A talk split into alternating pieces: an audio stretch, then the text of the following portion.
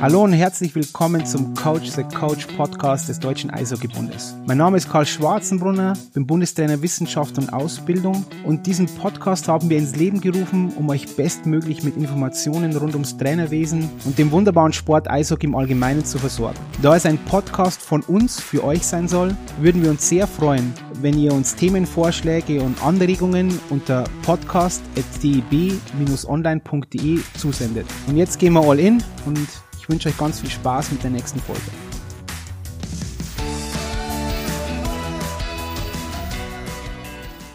Hallo und herzlich willkommen zu einer neuen Folge vom Coach the Coach Podcast des DEB. Heute sind wir wieder zusammen vereint, der Colin Dallesmeier und ich. Und wir werden versuchen, euch heute ein bisschen mitzunehmen bei der Frage, wie Trainerausbildung aussieht beim Deutschen Eishockeybund die Trainerausbildung 2023 steht ja vor der Tür jetzt. Wir machen CBA-Kurse, viele Fortbildungskurse und so weiter. Und wir versuchen heute mal ein bisschen zu definieren, was ein Trainer und eine Trainerin wirklich ausmacht, was wir überhaupt wollen. Und dann schauen wir mal, wo die Reise hingeht zwischen uns. Hallo Colin. Hallo Karl. Hallo. Du bist bereit, oder? Für das unglaublich tiefgründige philosophische Gespräch, das wir heute führen werden. Selbstverständlich, schon seit drei Wochen fieber ich diesem Moment entgegen. das machst du aber wirklich, das also dem ja. Okay, ähm, Colin, ähm, wir haben ja eine große Änderung auch beim C-Trainer dieses Jahr, dass wir den Eigentönen, Eigen, Eigentönen, den Eigenkönnen-Test nicht mehr während des letzten Tages des Learn-to-Play-Moduls abhalten, sondern dass wir das auch zu Hause machen, also dass die Trainer und Trainerinnen das zu Hause machen. Erklär mal ein bisschen, wie das aussehen soll. Ja, also der Test ähm, bleibt letzten Endes so in seiner Gesamtheit bestehen. Wir haben da Teilbereiche rausgegriffen. Der Test war ja vorher so aufgebaut, dass verschiedene Dinge in einem großen Parcours durchlaufen werden mussten. Und ähm, wir werden das jetzt so gestalten, dass die einzelnen Stationen eben schnell zu Hause abgefilmt werden können. Wir haben das ja auch vorbereitet mit einem Tutorial, wie man so schön sagt. Das wird dann an die Trainer rausgehen. Wir werden das vorstellen, wir werden da die Abläufe ganz genau erklären und ähm, wir haben es absichtlich ja jetzt auch schon so getestet, dass wir es nur mit dem Handy gefilmt haben, dass die äh, äußeren Rahmenbedingungen sehr, sehr simpel gehalten werden, um das Ganze durchzuführen. Das dürfte am Ende des Tages für keinen ein Problem sein. Und äh, ja, Hintergrund war ganz einfach, dass wir uns gedacht haben, diesen halben Tag, den wir dafür brauchen, in der Trainerausbildung selber den können wir gut für andere Inhalte nutzen. Da ist uns, glaube ich, mehr mitgeholfen. Und vor allem haben dann die Teilnehmer auch die Gelegenheit, die Inhalte zu Hause für sich selber nochmal ein bisschen zu üben. Haben die Gelegenheit natürlich auch, wenn es nicht gut gelaufen ist, das zu wiederholen, da ein bisschen dran zu arbeiten, bis es dann letzten Endes passt. Und ähm, das ist ja auch das, was wir wollen. Vielleicht willst du da auch nochmal was zu sagen, aber uns wird ja dann auch gerne vorgeworfen, ja, dann wir sind ja da so weich und alle bestehen. Äh, aber am Ende des Tages ist es ja auch das, was wir wollen. Wir wollen ja, dass alle an, an diesen Dingen arbeiten und wenn es dann am Ende auch auf Video gut war, dann hat man auch bestanden, ist in der Lage, gut mit seinen Spielern zu arbeiten und das ist ja am Ende Sinn und Zweck. Also, also wenn, dann werfen sie dir vor, dass du weich bist, mir doch nicht. Ich bin ja unglaublich stringent und strikt und so weiter. Um, ähm, aber das ist noch am Rand. Da kommen wir dann auf ein Thema Kompetenzen, auf das kommen wir später, wie wir auch wir für uns Kompetenzen definieren und so weiter, weil das ist ja auch schlussendlich dann das, was wir wollen. An sich gibt es da nicht viel hinzuzufügen, außer ich möchte nochmal unterstreichen, dass die Idee auch dahinter ist, dass sie dann auch zu Hause üben können, es immer und immer wieder zu tun und sich selber auch zu sehen auf Video. Das ist für uns doch auch immer eine relevante Sache, weil, sind wir uns ehrlich, Colin, das ist diese, diese Innenansicht und Außenansicht ist manchmal ein bisschen unterschiedlich. Und wir haben beide auch oft darüber geredet, auch wie oft du dich selber dann filmst beim, beim, beim Schlittschuhlaufen und so weiter, dass das einfach eine Relevanz hat, oder? Ja, absolut. Also ähm, da kann man, glaube ich, noch so lange und noch so oft meditieren. Also, dass man immer so genau fühlt, wie man gerade aussieht von außen und ähm, wie dann auch das Vermittlungsbild ist in der Demonstration das ist, glaube ich, schwierig. Und ich finde es auch wichtig, dass man sich auch mal in die Lage der Spieler versetzt. Wenn man jetzt nur mit akustischen Signalen oder optischen Signalen auch arbeitet, das ist für Spieler unglaublich schwierig, sich selbst in ihrem Körper auch so zu fühlen und genau zu fühlen, wo sind jetzt gerade meine Hände, wo sind meine Füße. Und ähm, dass da eben Video ein unglaublich großes Mittel ist und dass ich das nur jedem Trainer raten kann dass man auch in der Demonstration, wenn man, wenn man wirklich gut sein will und im Detail gut demonstrieren möchte, dass man sich da filmt und guckt, wie sieht man denn wirklich aus? Weil das, was man fühlt und das, was man am Ende darstellt, ist oft nicht dasselbe. Und ähm, da auch zur, zur Reflexion ja auch nochmal, was, was das Thema Lehrproben zum Beispiel angeht. Da haben wir ja dieselbe Möglichkeit, dass die unglaublich oft wiederholt werden könnten, bevor sie dann letzten Endes in Perfektion bei uns eingehen. Aber das ist halt überhaupt nicht das Tagesgeschäft, sondern die meisten filmen halt eine Trainingseinheit, schicken die ein, gucken sie sich oft noch nicht mal im Video an. Und da können wir von ausgehen, sage ich jetzt mal, ohne einem da Böses unterstellen zu wollen. Aber das, was uns da teilweise geschickt wird, da sieht man einfach, das kann sich keiner nochmal angeschaut haben. Und vor allem sind es dann oft auch technische Hintergründe. Also jetzt nicht technische auf dem Eis, sondern die Umsetzung am, am Computer, wo dann äh, extreme Störgeräusche drin sind, man eigentlich davon ausgehen kann, dass das fast nicht oder eigentlich gar nicht bewertbar ist. Und dann würde ich sowas auch nicht einschicken. Und da muss man eben die Zeit investieren und es nochmal machen. Das ist nun mal so. Auf der anderen Seite ist dann eben ja genauso, dass wir auch welche bekommen, wo die Reflexion da unglaublich gut ist, ja, die sich eben anschauen und sagen, hey, okay, ähm, XYZ muss ich besser machen. Das hat sich sehr, sehr viel anders angefühlt auf dem Eis und eigentlich das ist ja auch dann schlussendlich das, was wir wirklich wollen. Ja, dass man sich selber reflektiert. Wir machen Videoanalysen mit Spieler und Spielerinnen die ganze Zeit, aber wir als Trainer, wir filmen uns aus meiner Warte nicht oft genug in dem Bereich, ja, dass wir uns auch wirklich gut selbst reflektieren. Und ganz, ganz oft ist natürlich auch eine bittere Wahrheit. Ja, wenn man auch, nehmen wir mal das Thema Schlittschuhlaufen, wo man denkt, wie man wirklich Schlittschuh läuft und dann, was die objektive Wahrheit der Linse ist manchmal sehr, sehr verschieden. Ähm, dann haben wir noch, vielleicht nur ganz am Rand, noch eine Kooperation mit der Zeitakademie, also mit der Zeitschrift Zeit. Die haben so E-Learning eine E-Learning-Plattform und da werden wir eine Fortbildung anbieten zum Thema Führung zusammen. Es gibt noch ein paar andere Projekte mit, mit der Zeitakademie, aber die sind noch nicht hundertprozentig spruchreif. Da warten wir noch ein bisschen, um die bekannt zu geben, aber das wird auch ein Thema werden nächstes Jahr. Und dann schließt man das mal ab, was so ein bisschen die Neuerungen sind für 2023. Ich möchte gern mit dir darüber sprechen, Colin, welche Trainer und Trainerinnen wir überhaupt wollen. Was wünschen wir uns? Wohin wollen wir überhaupt ausbilden? Was hast du für Bild vor Auge? Oder wir zusammen, was haben wir für Bild vor Auge, wenn wir in die Trainerausbildung reingehen? Was wollen wir eigentlich zum Schluss als Ergebnis haben? Ja, wir wollen, denke ich, ähm, in erster Linie Trainer haben, die natürlich ein gewisses Know-how besitzen, die verstehen, worum es geht, auch jetzt in den, Was ist Know-how für dich, Colin? Was ist Know-how für dich? Ja, also bevor ich jetzt auf äh, Kompetenzen komme, die eher so Richtung Menschenführung gehen oder Richtung Umgang mit zum Beispiel Kindern, ähm, bleiben wir einfach mal jetzt im, äh, im fachlichen Know-how.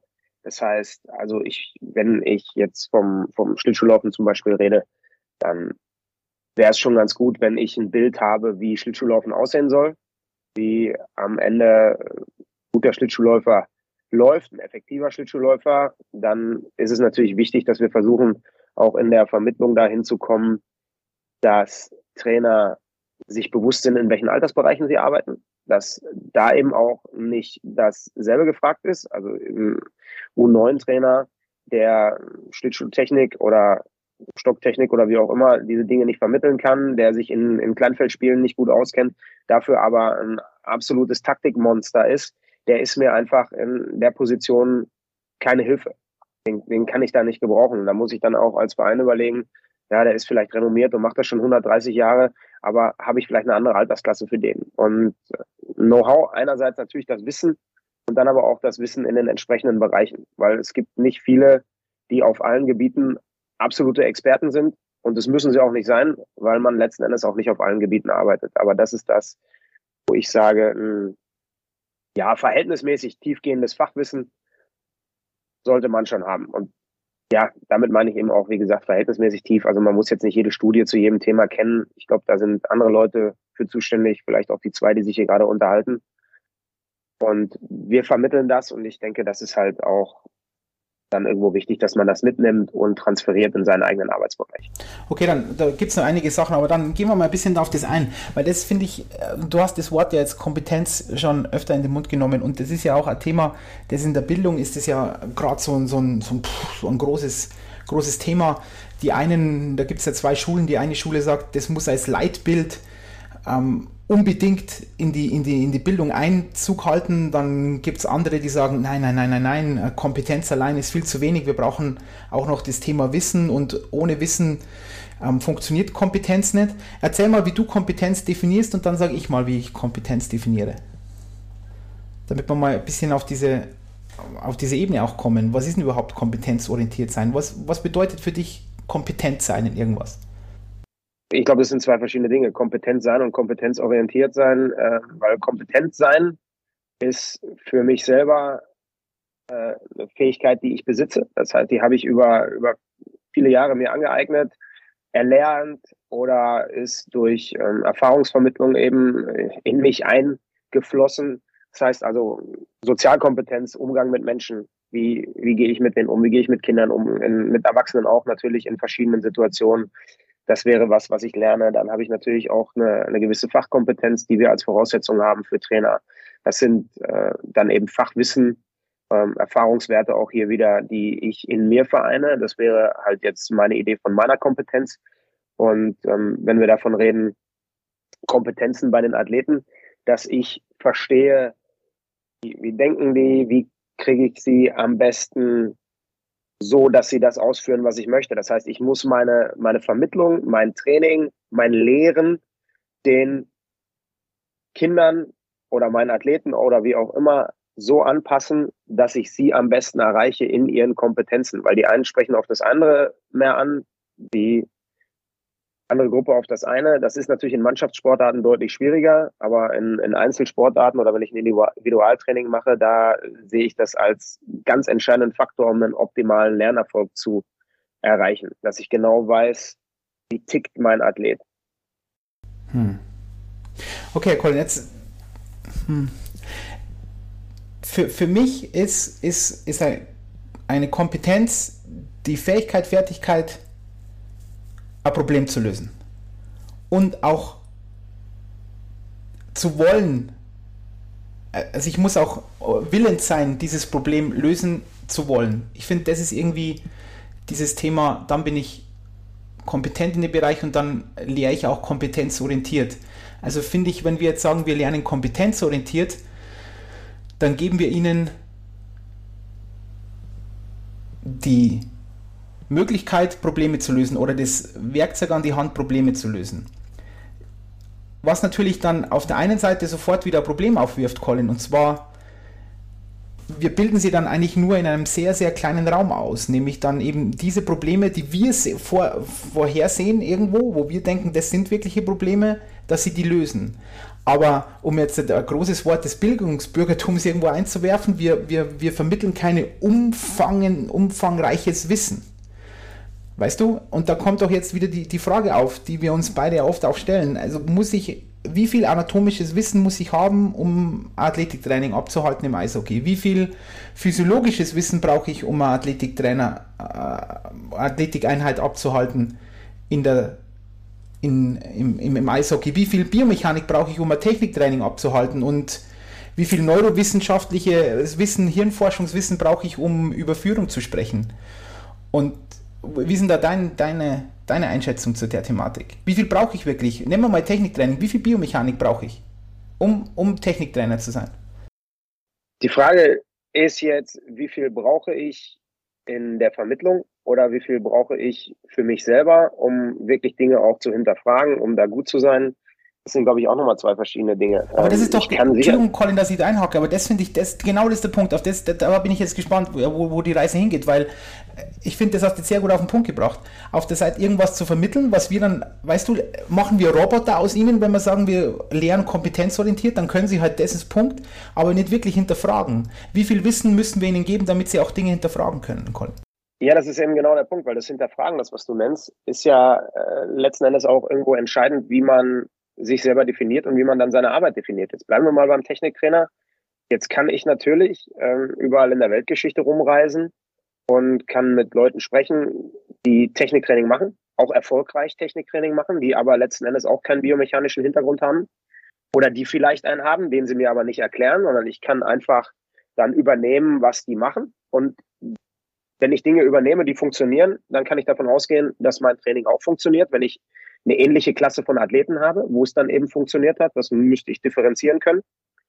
Ähm, wenn ich aber in der Lage sein will, Dinge für mich weiterzuentwickeln und weiter für mich zu denken, dann brauche ich einfach mehr Hintergrundwissen. Und je nachdem, in welche Richtung das dann gehen soll, ob es jetzt das Thema Biomechanik als Beispiel ist, dann muss ich mir da eben auch diverse äh, Kenntnisse aneignen. Oder wenn ich einfach mehr wissen will, aber warum funktioniert das denn, was der da gerade macht? Was ist denn der, was ist denn der Hintergrund? Wie kann ich denn von da irgendwie weitermachen? Oder wie kann ich das ein bisschen, bisschen umbasteln, dass es vielleicht noch besser funktioniert?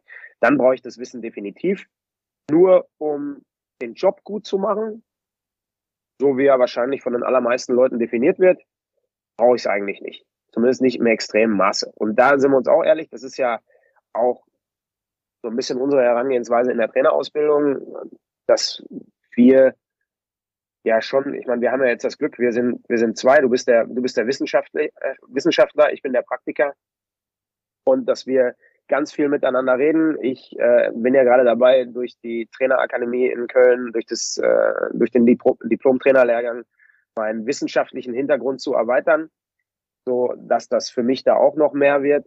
Und wir haben natürlich insgesamt schon relativ großes Fachwissen, was wir ja in der Trainerausbildung auch abspecken, wo wir sagen, es gibt einfach Dinge, die geben wir euch zwar irgendwo als Info mit, die müsst ihr aber nicht so tiefgehend wissen, weil das funktioniert dann. Wenn ihr euch weiter damit beschäftigen wollt, dann macht das gerne, aber zwangsläufig notwendig, um eine U9 zu trainieren, ist es dann am Ende nicht. Und da ist, glaube ich, so ein bisschen auch dieser Drahtseilakt, wo wir uns da bewegen in der, in der Ausbildung. Aber jetzt haben wir die, und die, die wird auch nicht beant zu beantworten sein, glaube ich, die Frage abschließend, aber wir haben jetzt beide, wir reden ja oft über sowas. Und dann ist, ist eben die Frage, was schneiden wir dann raus? Nennen wir es mal so, um das jetzt zusammenfassen, weil wir schneiden ja Dinge raus. Das ist ja die kalte, harte Wahrheit. Wir haben eine begrenzte Zeit, wir haben Präsenzphasen, wir haben äh, Blended Learning Phasen und solche Sachen. Aber irgendwann ist einfach die Zeit begrenzt. Und dann muss man Dinge äh, rausschneiden und ihnen dann den Trainer und Trainerinnen Hinweise geben, dass sie das vielleicht dann autodidaktisch sich dann noch aneignen können oder wo, wo sie noch Wissen finden und, so, und solche Sachen. Aber jetzt habe ich schon wieder was Bewusstes gesagt. Ich habe Wissen gesagt, nicht Kompetenzen. Ähm, denkst du. Du, ich glaube, dass sich, Entschuldigung, ja? wenn ich da einhake, ja? aber ich glaube, dass sich das dann irgendwo auch, auch schneidet, weil jetzt, wenn wir es so sehen, was du ja richtig gesagt hast, dass Kompetenz die Fähigkeit ist, äh, eine Lösung für ein Problem zu finden. Mhm. So, das heißt, wenn wir jetzt mal im, im Techniktraining bleiben, ich möchte als Beispiel ja meinem, meinem Spieler die Kompetenz vermitteln, eine Lösung zu finden für die Bewegungsaufgabe. Mhm. Bewegungsaufgabe ist meinetwegen die Lösung und jetzt muss ich gucken. Und da bin ich natürlich einerseits bei meiner Kompetenz, dass ich es schaffe, ihm das so zu vermitteln, dass ich versuche, ihm, ihm Dinge an die Hand zu geben. Ich muss mich aber auch seiner Kompetenz, seiner, seiner bereits vorhandenen ähm, Strategie, Lösungen zu finden, irgendwo anpassen. Wenn ich, wenn ich das auf diese Art und Weise mache. Das heißt, ich muss gucken, wie er am besten darauf reagiert und muss ihn natürlich bestmöglich dazu bringen, diese Kompetenz dann zu erwerben und die Lösung für das Problem zu finden. In dem Fall jetzt die Bewegungsaufgabe. Und wie ich das mache, das entscheide ja am Ende ich. Das ist für mich dann irgendwo auch wichtig, dass man, dass man das kann, dass man sich darauf einstellen kann. Und da brauchen wir jetzt noch nicht mal von Spielern innerhalb einer Mannschaft sprechen, sondern wenn wir über Spielerentwicklung reden, sind wir ja zwangsläufig auch in äh, verschiedenen Altersstufen unterwegs. Und da muss ich dann auch ganz klar erkennen, welche Wege für mich am einfachsten sind, zu vermitteln. Bei Neunjährigen natürlich irgendwie was anderes als bei einem 17-Jährigen. Wenn ich einem Neunjährigen einfach nur verbal irgendwas erkläre, dann habe ich ihm keine große äh, Hilfestellung gegeben, um eine Lösungsmöglichkeit zu finden. Das ist ja nun mal so. Aber Colin, jetzt, jetzt brechen wir es mal nochmal runter, weil das ist, glaube ich, also für, für mich ist das immer eine entscheidende Frage. Äh, gehen wir mal weg von der Trainer- und Trainerinnen-Ausbildung und gehen wir mal in diese, ähm, in die, in, in die, in Anführungszeichen, normale Bildung, in die schulische Bildung. Und wenn man jetzt kompetenzorientiert denken würde, dann ist es wahrscheinlich für einen, für jemanden, der dann in der freien Wirtschaft irgendwo in einem Konzern arbeitet, vollkommen irrelevant, ob er weiß, was ein Jambus ist oder ob er eine Gedichtanalyse machen kann und so weiter. Da wäre es doch viel relevanter, dass man ihm genau beibringt, wie er E-Mail verfasst und, und solche Dinge, um jetzt mal äh, so plakativ zu bleiben.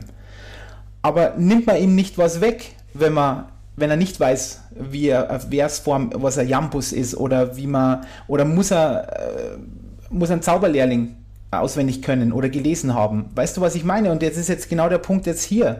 Ist er im Athletiktraining, sagen wir ihm einfach, okay, du machst jetzt am Kreuzheben aus XYZ Gründen oder muss man dann auch ganz tief wissen, was passiert da? Auf welcher Basis? Was ist eine Calciumpumpe ähm, und, und solche Sachen? Ja, und, und was, welche Muskelgruppen werden da wirklich ähm, aktiviert? Wo ist, wo ist ähm, Ursprung, Ansatz? Hat das was zum tun? Was mache ich, wenn ich nur minimal meine, meine, die, meine Fußstellung verändere, etc. pp. Weißt du, also was ist wichtig, ab wann, was kann man rauscutten? Und das ist doch auch, glaube ich, immer so große Kritik, nicht glaube ich, das weiß ich, eine große Kritik an dieser Kompetenzorientiertheit, dass wir an sich nur für eine Sache ausbilden, aber nicht in die Breite gehen. Nicht in die Breite, sondern wir dann einfach jetzt ganz klar sagen, da geht's jetzt, du kannst jetzt Schlittschuhlaufen vermitteln, aber nicht viel mehr. Und ist es gut oder schlecht? Also bevor wir uns jetzt falsch verstehen, äh, ich meine, wir diskutieren hier jetzt über dieses Thema, aber ich bin jetzt nicht äh, der Anwalt des kompetenzorientierten Lernens. Also das ist, ich bin da äh, auch komplett offen und ähm, sehe das da eigentlich auch, auch so wie du. Ich glaube aber, dass du jetzt zwei verschiedene Dinge miteinander vergleichst, weil in der Schule ist es für mich schon wichtig, dass man irgendwo sich ein, sich ein breites Wissen aneignet, weil wir ja leben. Ja, also das ist was anderes jetzt als beim, beim Kreuzheben. Das Kreuzheben findet in einem, äh, in einem abgeschnittenen Raum statt. Das ist im Krafttraining, das ist ein ganz kleiner Teilbereich, wo ich sage, okay, da, da passt das rein.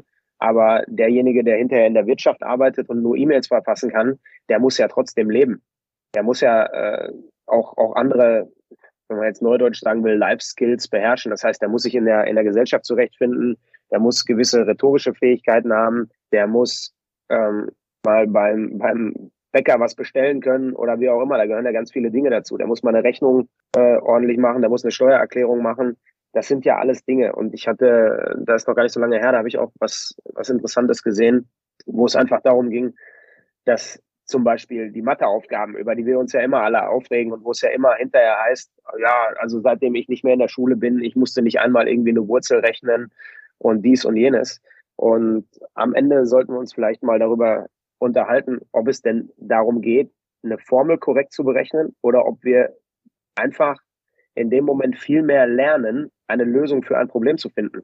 Halt in einem bestimmten Bereich.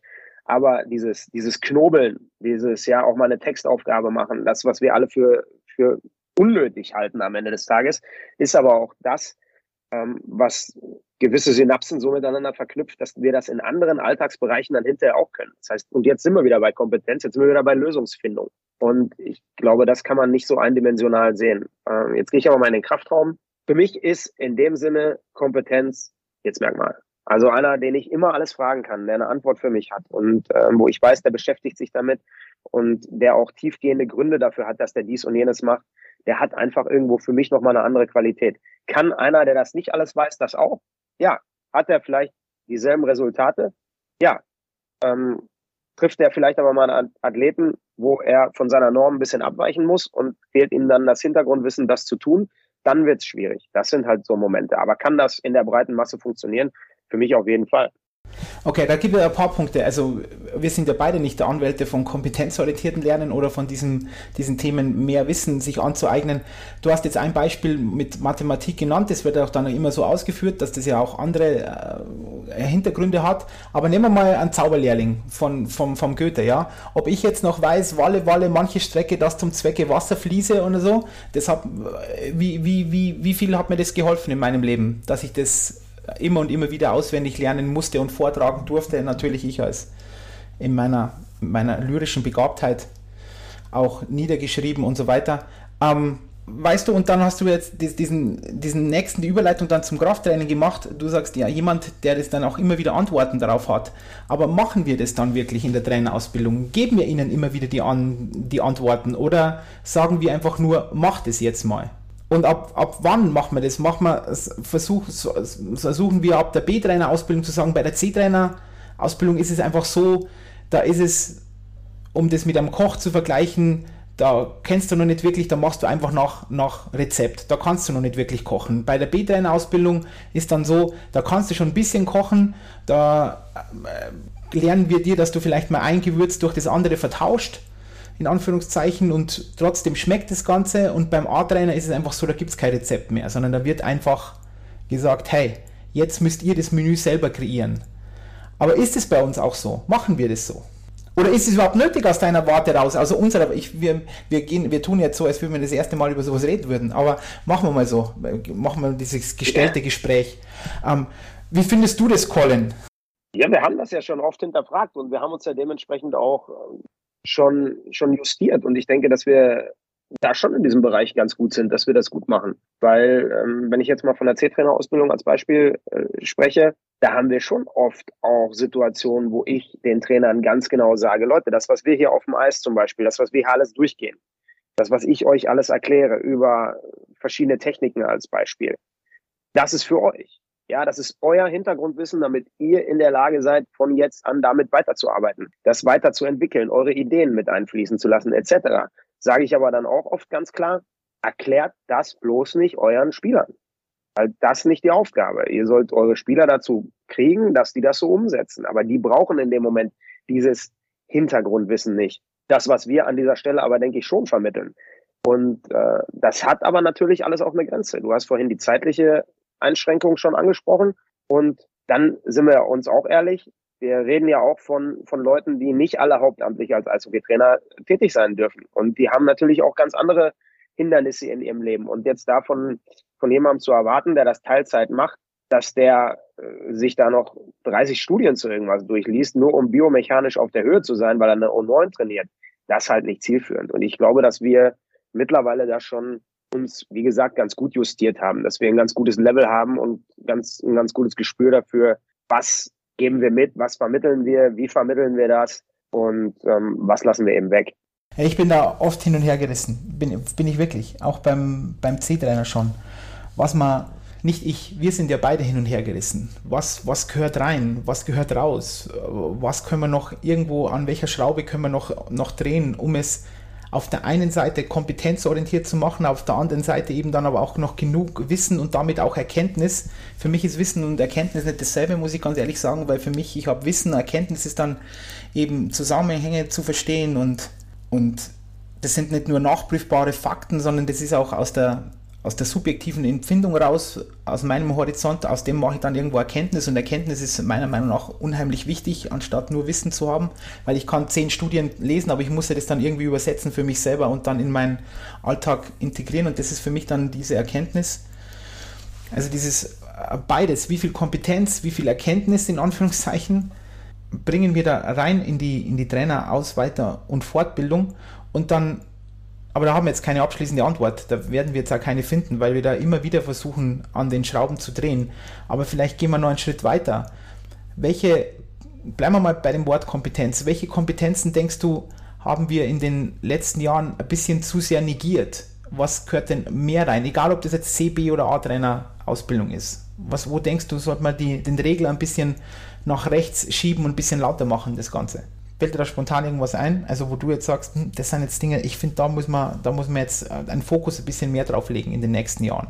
Weil es entwickelt sich ja auch. Wir haben ja eine Entwicklung hingelegt, oder? Das würdest du ja auch so sehen, Colin. Wir haben ja eine Entwicklung hingelegt. Wir sind ja von irgendwo gekommen und jetzt sind wir irgendwo, der Zeitgeist entspricht XYZ und jetzt müssen wir dann sagen, okay, jetzt müssen wir auch wieder ein bisschen anpassen, das Ganze.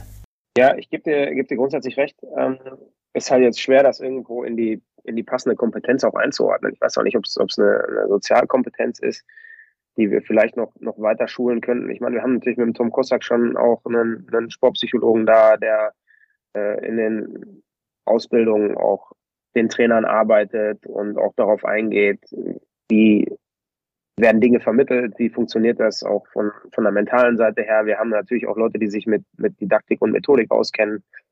Und äh, das sind, denke ich, schon schon Dinge, die wichtig sind. Ich glaube, was, da ist ja jetzt die Frage, wo wir das einsortieren, was noch wichtiger ist für die Zukunft, ist noch mehr die Trainer Richtung Spielerausbilder zu bringen, auch so von ihrer, von ihrer Einstellung, ihnen, ihnen noch mehr, noch mehr Stärke auch mitzugeben, Dinge auszuhalten, wie Erfolgsdruck, der äh, in gewissen Altersklassen einfach sich nicht über Siege definieren sollte oder, oder andere Dinge. Und da, da glaube ich, das ist was, was wir noch, noch stärker anbringen können, was wir aber schon, schon machen auf jeden Fall. Wir haben ja jetzt auch, auch den Teil äh, in, in die neuen Planungen schon verstärkt mit aufgenommen. Solche Dinge wie Elterngespräche oder diese Dinge. Ich meine, das sind natürlich auch irgendwo Kompetenzen, die äh, zu einem Trainerdasein gehören, auch die Leute mitzunehmen, den Leuten zu erklären, warum wir gewisse Dinge machen und was am Ende des Tages zielführend ist und ähm, warum wir eben verschiedene Sachen nicht mehr machen. Und da, du hast es ja richtig gesagt, wir, wir justieren uns da permanent neu, wir hinterfragen uns da auch permanent neu.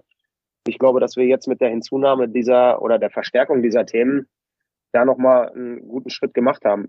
Das werden wir dann Ende 23 sehen, ob das funktioniert hat. Aber ansonsten sehe ich uns da auf einem ganz guten Weg. Also ich könnte jetzt nicht ad hoc sagen, boah, das, das haben wir jetzt bis jetzt noch gar nicht gemacht. Und auch jetzt hier die Geschichte mit der Zeitakademie, auch für die A-Trainer, äh, finde ich eine richtig gute Sache. Aber das sind so eher die Bereiche. In, in Eishockey-technischen Bereichen, äh, Richtung Fachwissen, egal ob das taktisch oder technisch ist, da sehe ich ehrlich gesagt jetzt nicht so einen wahnsinnig großen Handlungsbedarf, dass ich sage, wir haben da jetzt irgendwas verpennt. Da bin ich bei dir. Ich denke, man kann es ein bisschen vertiefen im, Takt, ähm, im, Tag, ähm, im Technikbereich, dieses Technikerwerbstraining, dass wir da noch ein bisschen mehr, mehr vermitteln, ein bisschen mehr Hintergründe geben. Aber für mich ist, und das ist das Wort, mache ich jetzt einfach, seine Wortneuschöpfung, und zwar ist es eine, eine Job-Bekommenskompetenz. Ich denke, dass das für mich ist das elementar, dass wir noch mehr ihnen, den, den Trainer und Trainerinnen helfen, dann auch wirklich einen Job zu bekommen und darin auch, dann auch dort zu bleiben. Und dass wir noch mehr Sportdirektoren einladen, die uns, die uns auch sagen, was sie erwarten von, von Trainer und Trainerinnen, was wollen sie sehen, damit man sich auch einstellen kann, wie schaut so ein Bewerbungsgespräch aus, dass man das noch, noch, noch dezidierter darstellt, dass man auch ihnen hier Kompetenzen vermittelt. Ich bin jetzt, ich bin gut ausgebildet, ich weiß, was ich möchte, aber wie komme ich dann dort auch hin an, an diese Jobs? Ich finde, das ist, a, ist für mich ist das elementar und da, denke, da kann man noch einiges nach vorne treiben, aus meiner Warte. Ich glaube, wo du das jetzt ansprichst, was da aber tatsächlich auch wichtig ist, wir reden natürlich jetzt über Trainerausbildung, aber dass wir auch in diese Richtung mehr arbeiten, uns mehr mit diesen Leuten zusammensetzen, mit sportlichen Leitern, mit Vereinsführung etc., weil ich gar nicht sicher bin, ob da alle die Idee und Spielerausbildung, glaube ich jetzt mal bei dem Beispiel, so haben, wie, wie wir das wollen, weil es bringt uns natürlich wenig, wenn wir Trainer so ausbilden, dass sie die richtige Idee haben, wenn sie dann am Ende keinen Job finden, weil alle, die die Jobs verteilen, eine andere Idee haben. Und äh, da ist, glaube ich, für uns auch, auch großer Handlungsbedarf, auch wie Vereine sich, sich aufstellen äh, Richtung durchgängige, durchgängiges äh, Ausbildungskonzept etc. Ich war die fünf oder die ähm, die Vereine, die am Fünf-Sterne-Programm teilnehmen, sind ja dazu angehalten, das zu machen. Aber wie tiefgehend ist das dann auch? Wie leben die Trainer das?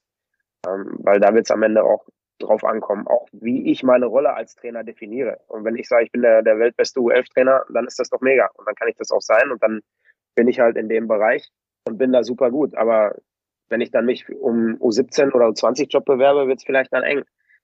Das muss man eben dann wissen. Und dann auch sehen. Und da muss man dann auch die Anstellungskriterien auch dann mal klar durchgehen. Ich denke auch, dass das elementar ist und eben was wir schon beide oft besprochen haben, dass diese Revolution von oben und von unten, von unten auch, dass wir die Trainer so gut und Trainerinnen so gut als möglich machen, aber dann eben auch von oben, dass wir dort auch hingehen an die Nachwuchsleiter und, und Leiterinnen, dann an diese, an die Sportdirektoren, also dass wir dort hingehen und sagen, hey, ähm, auch dort schulen, weil das ist dann nur so kann es dann auch schlussendlich funktionieren, weil wir können die Trainer und Trainerinnen bestmöglich ausbilden, aber irgendwann müssen sie dann auch in den Job kommen und eben auch diese Konzepte vom Vereinen. Ich denke, dass das auch, das ist schon ein, aus meiner Warte ein Anspruch, den wir haben sollten und den wir auch im Jahr 2023 wieder einen weiteren Schritt gehen werden. Da wird auch einiges kommen. Und dann der nächste Schritt ist, wo wir als DEB meiner Meinung nach sehr viel machen könnten, ist auch diese im Nationalmannschaftsbereich, auch dass wir die Eltern noch viel, viel mehr einbinden in das Ganze, dass es Elternabende gibt, auch bei der U16-Nationalmannschaft, weil es einfach wichtig ist, wo geben die Eltern ihre Kinder hin, ja, dass sie die Bundestrainer und Trainerinnen kennenlernen und, und, und solche Dinge. Das wird auch kommen. Auch da bin ich der Überzeugung, dass das sehr viel helfen wird, wenn man sie viel, viel mehr noch einbindet und man dann auch sehr viele Probleme vermeiden kann von vornherein. Ja, bin ich absolut deiner Meinung. Wir haben das Thema ja auf der Bundestrainerkonferenz auch diskutiert und waren ja eben auch einhellig da so eingestimmt, dass wir gesagt haben, das, das nehmen wir mit rein. Das ist wichtig, weil Eltern sind natürlich auch ein Faktor und viele Diskussionen kann man vermeiden. Äh, wir brauchen die Eltern, dass sie die äh, Kinder auch unterstützen, auch in verschiedenen Bereichen, auch zu Hause, ob es jetzt Ernährung ist, äh, ob es Trainingsbeteiligung ist, weil die, die wenigsten können ja alleine zum Training kommen. Da braucht man einfach Eltern. Und je mehr man auch die Eltern mit ins Boot nimmt und je mehr man, und jetzt sind wir auch bei, bei Erkenntnis, je mehr man bei den Eltern auch die Erkenntnis reifen lässt, warum verschiedene Dinge gut sind und warum verschiedene Dinge einfach unabkömmlich sind, wenn man äh, erfolgreich Eishockey spielen möchte, dann kriegt man sie, glaube ich, auch eher mit ins Boot. Und das ist sicherlich eine Aufgabe, die nicht zu unterschätzen ist, und äh, aber eine, die wir ja jetzt angehen werden. So, jetzt haben wir über Kompetenzen gesprochen, über Wissen, Erkenntnis ein bisschen, auch wenn wir das nicht komplett erleuchten konnten, weil da gibt es einfach verschiedene Auffassungen zu der Thematik. Aber jetzt müssen wir natürlich über den nächsten Schritt reden in der Trainer- und Trainerinnen-Ausbildung. Und zwar, wir prüfen ja auch, Colin. Das ist ja so. Es gibt ja dann auch eine Prüfung. Und wir können ja sagen, wir lernen kompetenzorientiert als, als einen Baustein, auch wenn wir sagen, wir machen irgendwo einen Mix. Also ich bin auch der Meinung, wir machen einen Mix, wir lernen Kompetenzen, aber vermitteln trotzdem Wissen und versuchen dann daraus Erkenntnis abzuleiten oder ich hoffe, dass die Trainer dann einiges an Erkenntnissen haben. Aber dann muss man natürlich auch kompetenzorientiert prüfen. Also dass das auch Sinn macht, weil sonst macht es ja alles keinen Sinn, weil diese numerische Note alleine ist ja immer schwierig, weil wenn ich einen Dreier habe, dann kann das heißen, ich bin unglaublich gut, bin aber stinke faul oder ich bin halt eher, sagen wir mal, nicht so gut in manchen Dingen. Ich ähm, eigne mir aber irgendwas komplett an. Und das ist, wenn ich jetzt wirklich nur Wissen prüfe, dann funktioniert das ja so, ja, weil dann kann ich einen Multiple-Choice-Test machen und dann ähm, erbreche ich das da wieder hin und dann gibt man eine Note. Und wir versuchen ja jetzt schon, nennen wir es mal kompetenzorientiert zu, zu prüfen vielleicht für alle, die das jetzt nicht wissen oder so da draußen ist, wir machen ähm, Video-Lehrproben, das heißt, einer, ein Trainer oder Trainerin filmt zu einer Aufgabenstellung, die er bekommen hat, ein komplettes Training mit seiner Mannschaft zu Hause, hat dann ein Mikrofon, damit man ihn auch hört und dann wird er entsprechend bewertet. Jetzt, wir machen das jetzt schon einige Zeit. Sag mal ein paar Worte dazu, wie du das findest generell. Weil das ist ja scheiße viel Arbeit für uns, das ist die Wahrheit. Ja, muss man ja sagen. Man könnte es viel, viel einfacher machen. So wie es früher war, jeder 10 Minuten macht er irgendwas, hampelt da rum und dann gibt man eine Note. Ja, also ja, es könnte ist man? scheiße viel Arbeit. Ja, könnte man, genau, könnte man auch mal. Ähm, aber ich glaube, dass der Weg der richtige ist, weil am Ende ähm, prüfen wir ja genau das, worum es geht. Das ist die Arbeit auf dem Eis. Also, und wenn wir jetzt davon kompetenzorientiert sprechen, ja eben auch die, da, wir, wir bewerten ja die verschiedensten Dinge. Wir, wir, wir bewerten ja jetzt zum Beispiel nicht nur, wie der Trainer Schlittschuh läuft, sondern wir haben ja da verschiedene Dinge und verschiedene Kompetenzen eben auch, die von uns bewertet werden. Und insofern sehe ich uns da schon auf dem richtigen Weg, weil ich das auch, auch wichtig finde. Was wir allerdings natürlich auch oft feststellen, und jetzt mache ich nochmal einen kurzen Schlenker zurück zu dem Thema, was wir besser machen können und zu dem Thema Erkenntnisse. Ähm, wir, wir vermitteln natürlich viel, aber die Erkenntnisse, die wir uns bei den Trainern erhoffen durch unsere Vermittlung oder durch unsere, unsere Einheiten, die wir mit den Trainern zusammen machen, durch die Trainerausbildung, da könnten wir besser werden. Also das muss ich sagen, vor allem im C-Trainer. Ich meine, der C-Trainer ist natürlich auch wirklich breit gefächert und man trifft die unterschiedlichsten Leute.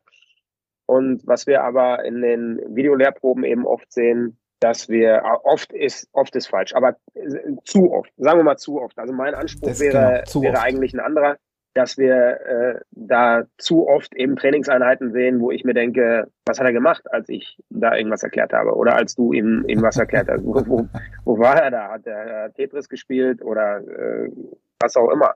Und ähm, das ist aber der Punkt, wo man sich sich selbst einfach auch hinterfragen muss und sagen muss, okay, vielleicht, wenn es zu oft vorkommt, vielleicht habe ich es in dem und dem Bereich einfach nicht gut genug vermittelt. Und da haben wir sicherlich noch Luft nach oben, dann noch mehr Trainer mitzunehmen, auch in, in unserem Weg, die Dinge an den Mann zu bringen. Aber das ist tatsächlich was, was wir dann eben auch oft sehen und wo ich denke, dass genau diese Prüfungsart da extrem hilfreich ist. Und was wir natürlich auch sehen, das, worüber wir eingangs gesprochen haben, dass ja der eine oder andere eben auch einfach nicht bereit ist, das nochmal zu machen, obwohl man vielleicht schon äh, absehen kann, dass das Grütze war. Und das gehört dann auch dazu. Das ist dann auch wieder eine Art von Kompetenz und äh, auch die fragen wir da ab. Ja, das ist auch, und ich, ich bin auch der Meinung, man kann nicht alle retten. ich bin, wir sind ja beide absolut d'accord. Das Erste, was wir tun, ist wirklich dann sehen, okay, was können wir besser machen in der Vermittlung und so weiter. Aber es wird auch immer mal jemand sein, und das muss man dann einfach auch mal so knallhart aussprechen. Das mache ich hier auch, wenn das auch auf der Zeitgeist vielleicht nicht so hören will. Aber vielleicht kann einer das dann oder eine äh, einfach auch nicht. Ja, das ist auch die Wahrheit. Es kann halt auch nicht jeder Eishockey-Trainer und Trainerin sein. Das ist halt so. Genauso wie nicht jeder ähm, äh, Bundeskanzler werden kann oder Astronaut. Das ist mal so. Und das muss man auch anerkennen, finde ich. Und das, ich finde es auch nur fair, wenn man das dann auch jemandem mitteilt. Und zwar offen und ehrlich mitteilt, anstatt immer zu sagen, ah, oh, das läuft schon bei dir und oh, sondern einfach mal sagen, ist nicht gut genug, ist okay. Du bist ein wirklich guter Mensch, ist alles okay, aber du bist kein Eishockey-Trainer. Und das muss man vielleicht dann auch mal so sagen dürfen und auch, man muss es meiner Meinung nach sogar sagen, meiner Meinung nach. Jetzt kommen wir aber wieder auf den Punkt von dieser Kompetenzorientiertheit, auch wenn wir das Wort jetzt schon hunderttausend Mal benutzt haben, da kann man so ein Trinkspiel draus machen. Immer wenn wir Kompetenz sagen, dann muss man irgendwas trinken können. Ist der Punkt, wir prüfen an sich ja eigentlich nur noch kompetenzorientiert. Und das ist auch eine Frage, ist es gut oder schlecht? Weil auch beim C-Trainer, wo es ja noch eine, eine theoretische Prüfung gibt, ist er die so offen mit offenen Fragen, da fragen wir wieder Kompetenzen ab und nicht Wissen. Also wäre es nicht oft besser, ich habe das ja ganz klar irgendwie alles rausgenommen. Aber die Frage ist halt, habe ich da das, das Baby mit dem Badewasser ausgeschüttet? Muss man vielleicht einmal fragen, was er, ähm, wie die Muskelgruppen ausschauen und wie ihr Ursprung Ansatz ist? Muss man was auswendig lernen? Oder ist es äh, aus deiner Warte, wie siehst du das? Bin ich da zu forsch rangegangen? Weil das ist ein wichtiger Punkt. Wir prüfen beim B- und A-Trainer, prüfen überhaupt kein dezidiertes, wirklich auswendig lernen Wissen ab, sondern das sind nur noch Kompetenzen. Das ist eine Videoanalyse, das ist eine Videolehrprobe und dann ist ein Pecha Kutscher Vortrag. Das sind reine Kompetenzen, die wir für wichtig erhalten, um ein guter Eishockey-Trainer, Trainerin zu sein, aber kein explizites Wissen, das ich vielleicht auch auswendig lerne und dann von mir gebe und dann auch wieder vergesse. Ist es gut oder schlecht, Cole? Aus deiner Warte raus. Ich finde es gut. Ja, ich finde es gut ich finde wichtig, was du gerade noch gesagt hast, äh, dass, das, dass wir das prüfen, von dem wir ausgehen, dass es einen guten Trainer ausmacht. Ich glaube, dass wir uns, was das angeht, immer weiter hinterfragen müssen, äh, ob, ob das up-to-date ist, ob das alles ist, wo wir sagen, das macht einen guten Trainer aus, dass er wirklich auch da von uns das mit auf den, auf den Weg bringt und dass wir nicht dann halt auch in diesem Bereich der Kompetenzen Dinge abfragen, die eigentlich auch irrelevant sind, weil das kann ja auch passieren, sondern da mhm. müssen wir einfach auf Zack sein und müssen sagen, hey, die Kompetenzen, die wir abfragen, das ist wirklich das, wenn ich mir die Trainer, die erfolgreichen Trainer in der Welt angucke, in den verschiedenen Bereichen, dann müssen die das und das und das einfach können. Und das versuchen wir euch hier in der Kürze der Zeit zu vermitteln. Und das ist eben dann auch das, was wir abfragen. Und am Ende bei Muskelfasern und äh, Stoffwechselprozesse und keine Ahnung was, so viel Wissen, wie ich nur will, wenn ich nicht in der Lage bin, eine ordentliche Kabinenansprache zu haben, dann ist das ja für mich alles nichts wert. Deswegen ist es für mich völlig richtig, das so rum aufzuziehen. Weil wenn ich jetzt einen, äh, einen Wissenschaftler in der Drittelpause zu einer Mannschaft reinschicke, die mit zwei Toren zurückliegt, dann wird es wahrscheinlich schwierig. Ja, dann kann der äh, da von Adam und Eva erzählen und sagen, Leute, wir brauchen jetzt mehr Sauerstoff in den Muskeln, damit wir hier gleich den Rückstand aufholen. Aber das wird am Ende nicht zum Ziel führen. Und da sind eben dann andere Kompetenzen gefragt. Und wenn wir uns dessen bewusst sind, welche und auch es schaffen, das dementsprechend zu vermitteln, ist das, glaube ich, der bessere Weg. Aber das wird doch dann auch bedeuten, Colin, dass wir auch noch mehr Experten ausbilden müssen. Dass wir dann, nehmen wir mal das Beispiel, das du jetzt genannt hast, dass wir dann auf der einen Seite natürlich Sportwissenschaftler haben, ist richtig, aber dann vielleicht auch ganz dezidiert Athletiktrainer ausbilden sollten, müssten, dürfen die vielleicht auch schon Sportwissenschaftler sind, aber dann noch eine Athletiktrainerausbildung ganz dezidiert im Eishockey machen. Wobei das die Trainerakademie ja schon macht. Die bildet Athletiktrainer aus. Ja? Das ist meiner Meinung nach ja, für mich die beste Athletiktrainerausbildung, die es so gibt in Deutschland. Aus meiner Warte raus jetzt, ja, an der Trainerakademie in Köln. Und Thorsten. Mm, aber trotzdem, du, du hast jetzt natürlich jetzt sehr plakativ gesagt, also okay, der Wissenschaftler in, die, in der Drittelpause rein und erzählt irgendwas von Muskeln in den Sauerstoff, ja aber muss der das in der Drittelpause dann dem Trainer sagen, damit der Trainer dann weiß, okay, wenn, wenn äh, weiß ich nicht, der wird vielleicht jetzt, äh, braucht mehr Pause auf der Bank, der soll jetzt nicht so viele Wechsel fahren und sowas, weil man auch wieder sieht, dass da irgendwo Probleme auftreten. Und muss das dann der Trainer auch verstehen, weil der, auf das kommt es ja dann auch drauf an, weißt du? Dann, wenn dann der Experte, sagen wir mal, der Spartentrainer dann dem Trainer was sagt, dass er auch mit dem umgehen kann. Und wie viel Wissen braucht er dann dafür wieder, um dieses um diese Informationen auch bestmöglich adäquat verarbeiten zu können? Oder muss er einfach nur die eine Kompetenz haben und zwar absolutes Vertrauen in sein Trainerteam? Können wir auch so sehen. Ja, ich glaube, das ist in der, in der Spitze dann irgendwo auch typabhängig, aber äh, uns dazu entschlossen, auch den Punkt äh, Staff Management in die A-Trainer-Ausbildung genau aus diesem Grund auch mit reinzunehmen, weil ich bin schon der Meinung, dass du gewisse Dinge als, als Eishockeytrainer, die musst du nicht wissen. Ja, das ist, die kannst du wissen. Ja, okay, auch wenn du gerne mit deinem, mit deinem Mannschaftsarzt oder mit deinem Athletiktrainer, wenn du da gerne äh, diskutieren möchtest und möchtest dich ständig streiten äh, über gewisse Punkte und ob der Spieler spielen kann und ob er nicht spielen kann, äh, das kann man, das kann man natürlich machen, wenn man meint, man müsste alles wissen und man ist immer äh, sowieso im Recht. Aber das halte ich dann am Ende des Tages für schwierig. Ich glaube, dass da so ein bisschen Vertrauen zu den Experten auch zum Tagesgeschäft mit dazugehört. Jetzt müssen wir sagen, dass wir natürlich im Eishockey einschränkend ein Problem haben. Wenn ich jetzt mal in, in den Fußballbereich gehe, die nehmen ja ihre Leute mit. Ja, also die Co-Trainer, die Athletiktrainer, in, in der Regel sind das ja alles äh, Jungs, die immer schon ganz, ganz lange und vertrauensvoll zusammenarbeiten und das dann einfach in verschiedenen eintun. Die gehen ja als Paket dann irgendwo hin. Und hier ist es ja so, man kommt dann vielleicht im August neu irgendwo hin und da wird einem dann der Athletiktrainer vorgesetzt, da wird dann im, im Zweifel sogar der Co-Trainer noch vor die Nase gesetzt. Und da muss man versuchen, mit diesen Leuten vertrauensvoll zu arbeiten. Jetzt mal vom medizinischen Staff äh, ganz abgesehen, weil die gehören ja eh dann mit zum Verein. Und das, denke ich, ist schwieriger. Aber da ein Vertrauensverhältnis zu erzeugen, ist dann eben auch was, was der Trainer können muss. Und das, glaube ich, ist wichtig. Das führt zum Erfolg, weil dann hat man verschiedene Experten, die an einer Stelle ihr ihr geballtes Fachwissen bündeln und dann passt es auch. Aber wenn jeder meint immer, er wüsste alles, ich meine, wäre ja auch geil, wenn der Physiotherapeut in der Drittelpause reinkommt und erstmal dem Trainer versucht zu erklären, dass sein Powerplay scheiße ist. Ne, da, da wird es da wird's halt auch schwierig. Wenn man versucht, überall mit reinzusprechen, nein, du brauchst dann, ich, also ich bin der Meinung, du brauchst deinen Fachbereich, du brauchst deinen Teilbereich und ähm, in dem sollst du der Beste sein und dann funktioniert das, wenn man dann in der Lage ist, gut zu kommunizieren und vertrauensvoll miteinander zu arbeiten. Okay, dann gehen wir noch einen Schritt weiter.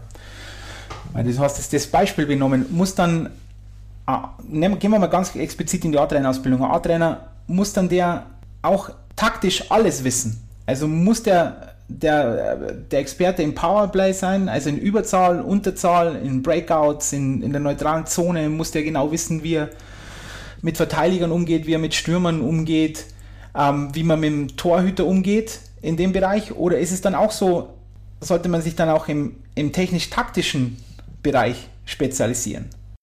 Die Frage ist ja immer, hast du jemanden, der es für dich macht? Wenn du den nicht hast, ja, dann musst du es wissen, weil du kannst ja nicht sagen, okay, wir spielen jetzt kein Powerplay mehr, weil ich keine Ahnung davon habe. Ähm, ja, du brauchst, also wenn du, wenn du aber Leute hast, die sich, die sich damit beschäftigen und denen du diese Aufgabe geben kannst und denen du auch vertraust, das ist ja immer, immer auch der wichtigste Punkt, dann, dann ist das gut. Ja, und Torwarttrainer ist ja eigentlich das, das beste Beispiel. Da werden die wenigsten reinreden, weil sie A, keine Ahnung haben und B, Torwarttrainer sind ja mittlerweile, Gott sei Dank, in, in den Profimannschaften Standard. Also die, die, ich wüsste jetzt keine DL-Mannschaft, die keinen, keinen festen Torwarttrainer hat. Und ähm, insofern kann man denen das auch getrost überlassen. Das werden auch die meisten tun. Ich sehe es im Athletiktraining ähnlich. Ob da die Kompetenz dann immer so da ist, weil da gibt's äh, schon wieder größere Schwierigkeiten. Weil natürlich Trainingssteuerung über einen Saisonverlauf, wie viel Krafttraining kann ich in der Saison noch machen, wie sieht das mit Regenerationszeiten aus, etc. Da musst du schon sehr tief im Sport auch sein.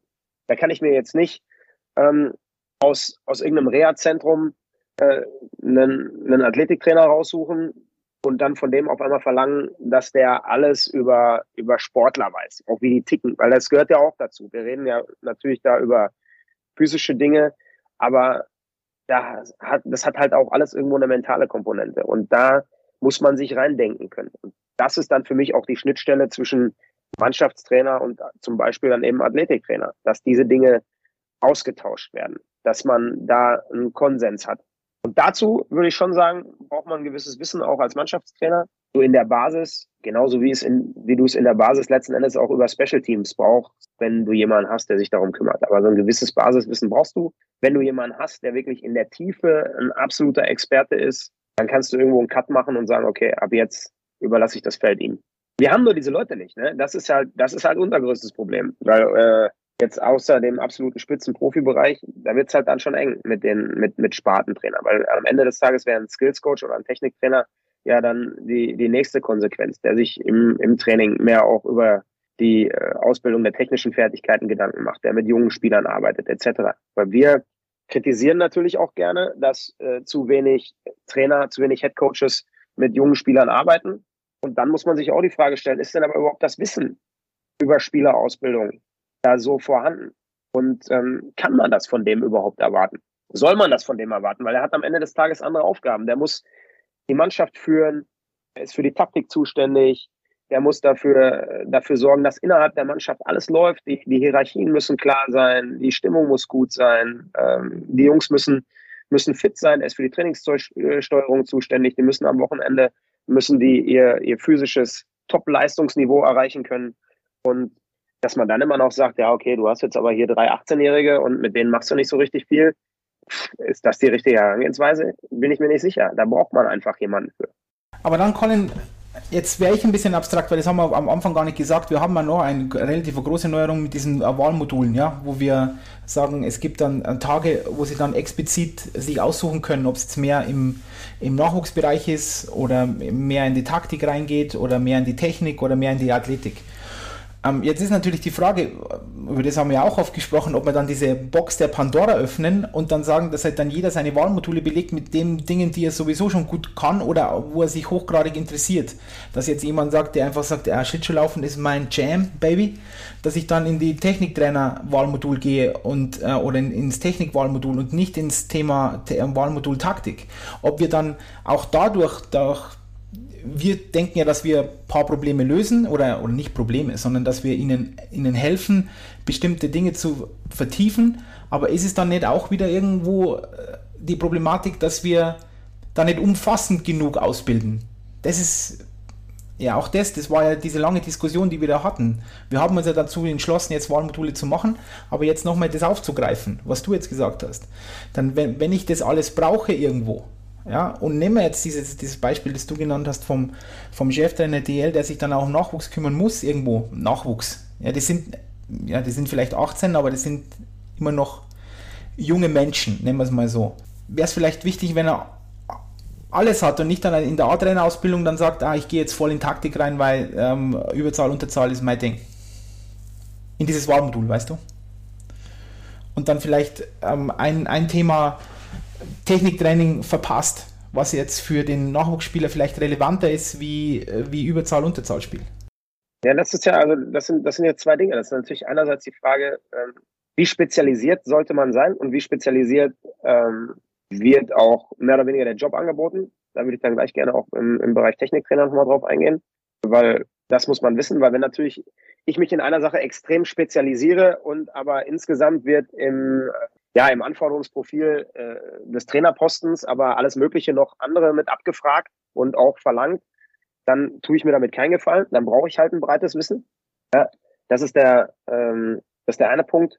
Und dann sind wir ja bei den Wahlmodulen eher so vorgegangen, dass wir gesagt haben, der C, gerade der C-Trainerschein ist ja für eine extrem breite Masse. Also so wie die Struktur im Moment ist, du hast da von ähm, U7, U9, U11-Trainern ähm, bis hoch in teilweise U17, U20 Bereiche, natürlich dann von unseren Ligen, aber trotzdem kannst du ja in, in wirklich fast allen Altersbereichen, wenn nicht sogar allen Altersbereichen, mit einem, mit einem C-Trainerschein äh, tätig sein.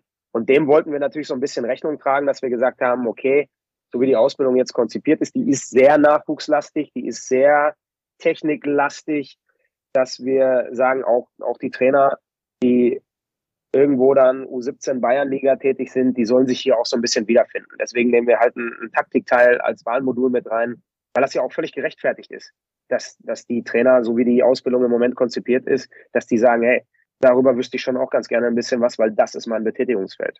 Und das ist ja so ein bisschen der Hintergrund, auch wo wir gesagt haben, das können wir mit Wahlmodulen ganz geschickt lösen. Und alles andere wäre für mich tatsächlich Spezialisierung. Jetzt nehme ich mal als Beispiel den Techniktrainerlehrgang.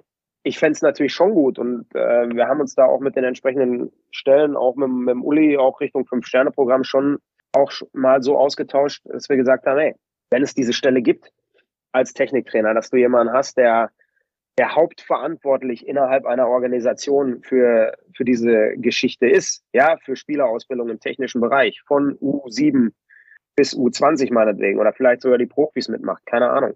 Aber dass, wenn du, wenn du so jemanden hast, dass wir da auch nochmal eine spezielle Ausbildung anbieten, die auch dann zertifiziert ist, wo man sagt, dafür gibt es dann zum Beispiel auch Punkte. Und das ist dann absoluter Spezialist. Ja, das ist dann einer, der in seinem Bereich top-notch ist, wie man so schön sagt. Und der braucht aber dann taktisches Wissen, so wie es für ihn gut ist, ja, wie er mit Spielern arbeiten kann, auf welchem Level. Und äh, das ist aber dann nicht mehr seine Kernkompetenz. Wobei die Problematik ist ja dann auch wieder, der braucht ja auch viel taktisches Wissen. Weil der Punkt ist ja der, wann setze ich diese Technik ein, bei welcher, in welcher Taktikform, was ist der, der, das Gegengift in Anführungszeichen und so weiter. Das ist ja auch eine Thematik, das muss man auch sagen. Genauso wie der Athletiktrainer aus meiner Warte, natürlich jetzt aus meiner Brille, unglaublich viel über, über Eishockey wissen muss. Ähm, weil nur ja, dann macht ja Sinn. Genau, nee, das ist ja das, was ich gesagt habe. Deswegen muss natürlich auch die, die, äh, die Verknüpfung zum Eishockey-Trainer oder zum Headcoach dann beim Athletiktrainer da sein. Und ja, na klar, braucht der Techniktrainer dieses Wissen.